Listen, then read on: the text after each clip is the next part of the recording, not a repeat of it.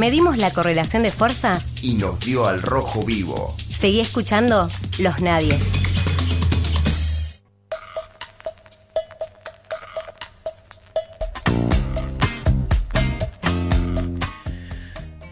Dos minutos nos separan de las 10 de la mañana en toda la República Argentina. Y bueno, no queríamos terminar el programa sin charlar un poco sobre eh, esto que ocupa la mitad de los diarios de eh, nuestro país. Estamos hablando de las elecciones que se van a hacer en eh, Estados Unidos y bueno, la significancia que tiene tanto fronteras adentro, allí en el Gran Gendarme del Norte, como también en el resto de la región. Para hablar un poco sobre esto, queríamos conversar eh, con Jorge Elbaum, que él es eh, sociólogo, es doctor en economía y también es eh, periodista e integrante de la Internacional Progresista y ha tenido la gentileza de atendernos. Jorge, muy buenos días. Manuel Parola te saluda. ¿Cómo estás?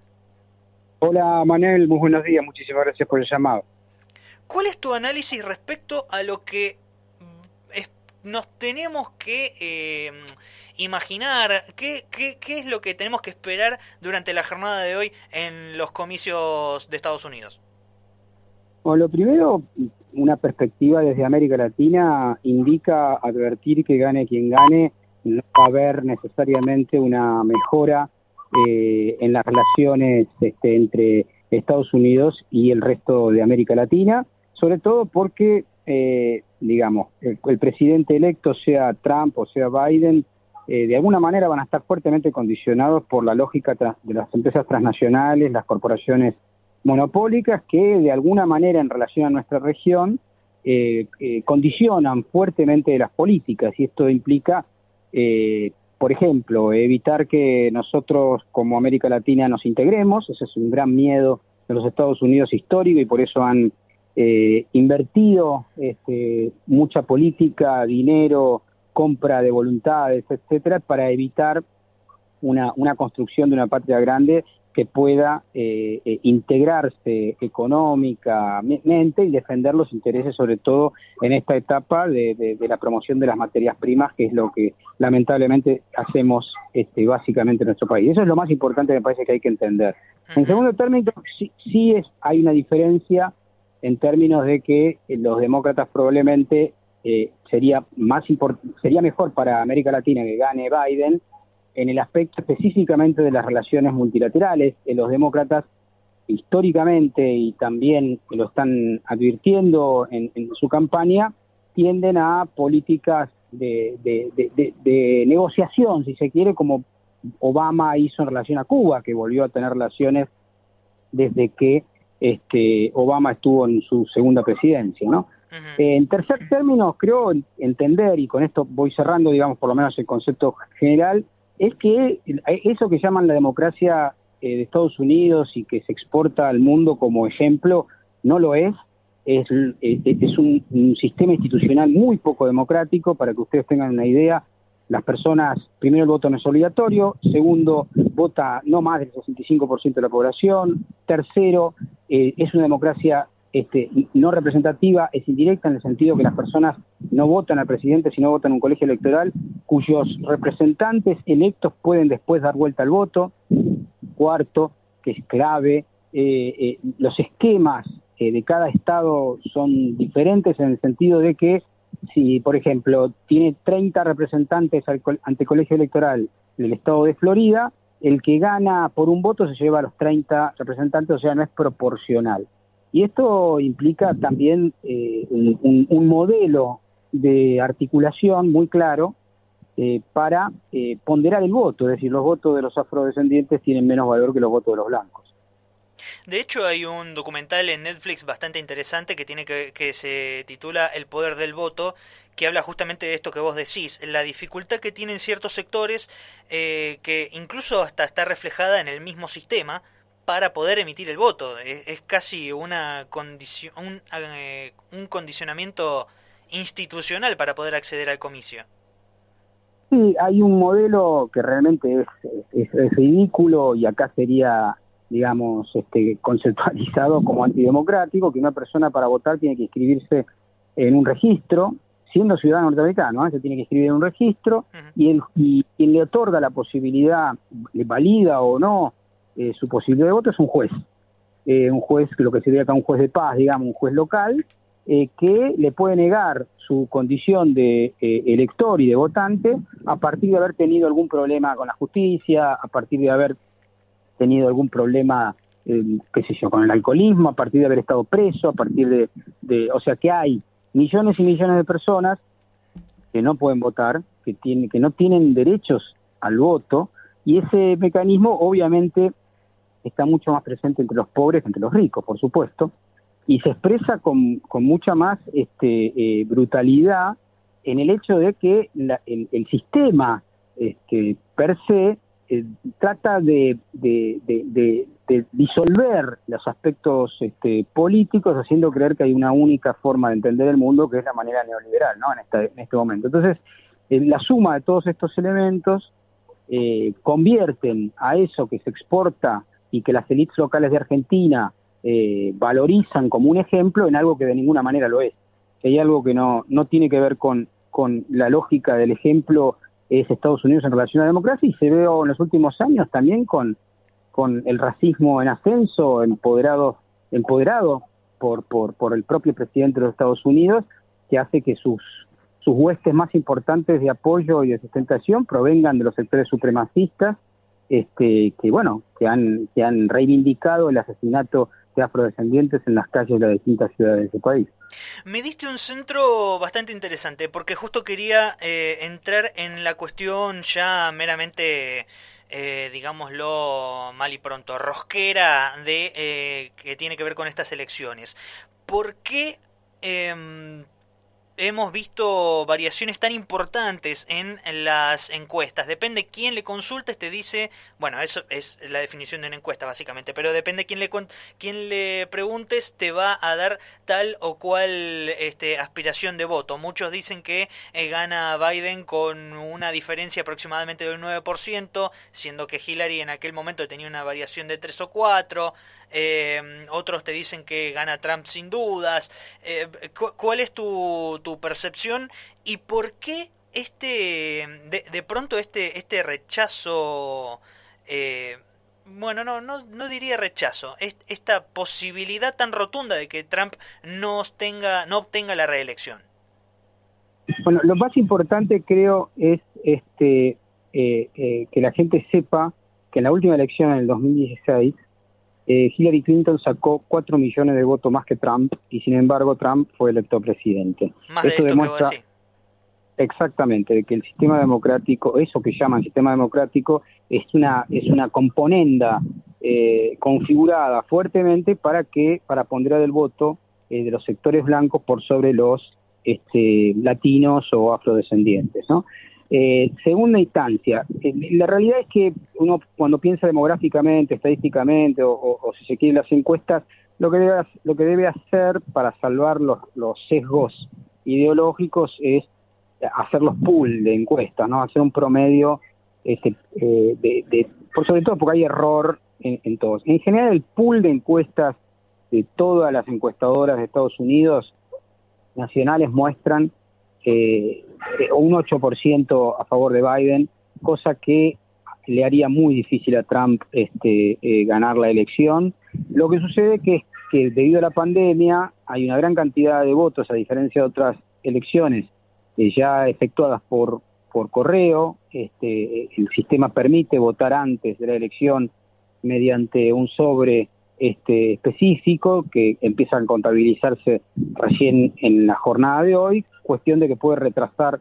este, bastante el resultado de la elección. Mi hipótesis, mi conjetura, de acuerdo a ver el, de acuerdo a un seguimiento este, de los sondeos en promedio en los últimos meses y producto básicamente de la crisis económica y de la pandemia es que Trump saldría derrotado y sería eh, eh, una de las pocas veces en la historia de Estados Unidos que un candidato este, propuesto a la elección, como en el caso de Macri en la Argentina, pueda llegar a ser derrotado. Eh, si bien, insisto en el inicio, en términos estructurales no implica un gran cambio para, para, para nuestro continente, eh, existirán más posibilidades de diálogo y de negociación con los demócratas que con un neonazi este, declarado como Trump. Em, algo que ha asombrado a muchos es que em, muchas voces dicen si Trump no gana es justamente por la economía. ¿Qué es lo que ha sucedido en términos económicos en Estados Unidos que hace que este se invierta el voto? Lo que sucede es que el esquema eh, del, sistema del mercado de trabajo en Estados Unidos es un sistema terriblemente flexible, que es lo que las élites locales de Argentina siempre quisieron para nuestro país. Entonces, al primera de cambio echaron a todo el mundo. Este, no hubo una ley como existió en la Argentina hecha por el Frente de Todos que impide echar más. Obviamente muchos empresarios no lo cumplieron en Argentina, pero digo, a grandes rasgos, eh, eh, la pandemia expulsó del trabajo a unos 40 millones este, de, estadounidenses, ¿no es cierto? Muchos de los cuales son, no, digamos, pensemos que hay 30 millones de personas que son que no tienen ciudadanía, eh, que no votan, que son inmigrantes, que son trabajo de fuerza de, fuerza de trabajo barata y que lograron en los últimos 3, 4 décadas bajar el precio del, del, valor de la hora de trabajo en Estados Unidos gracias a ese proceso migratorio, ¿no? Pero Digo, la realidad es que la crisis económica que se ve a nivel global en todo el mundo, como eh, es la única variable que aparece en, el esquema ideológico de gran parte de la sociedad norteamericana, le jugó en, contra a Trump. De hecho, las encuestas del año pasado, digamos, para, para esta época mostraban un triunfo este, de Trump por sobre los todavía no eh, candidatos, este, digamos, con sobre todo los candidatos demócratas de aquel momento, que incluían a Biden, pero no era solamente Biden, ¿no? Cuestión de que este, eh, le ha jugado muy en contra a la crisis y el, el, votante medio eh, que se ha volcado hipotéticamente a, Biden tiene que ver con un voto bolsillo, un voto económico y no un voto ideológico, eh, como este, este podría verse realmente en algunos otros sectores, sobre todo en Nueva York o en California, ¿no? Claro. Estamos hablando con Jorge Elbaum, que es periodista, sociólogo y doctor en economía y analista internacional. Eh, Jorge, algo, eh, bueno, vos recién lo mencionabas, la cuestión de eh, el voto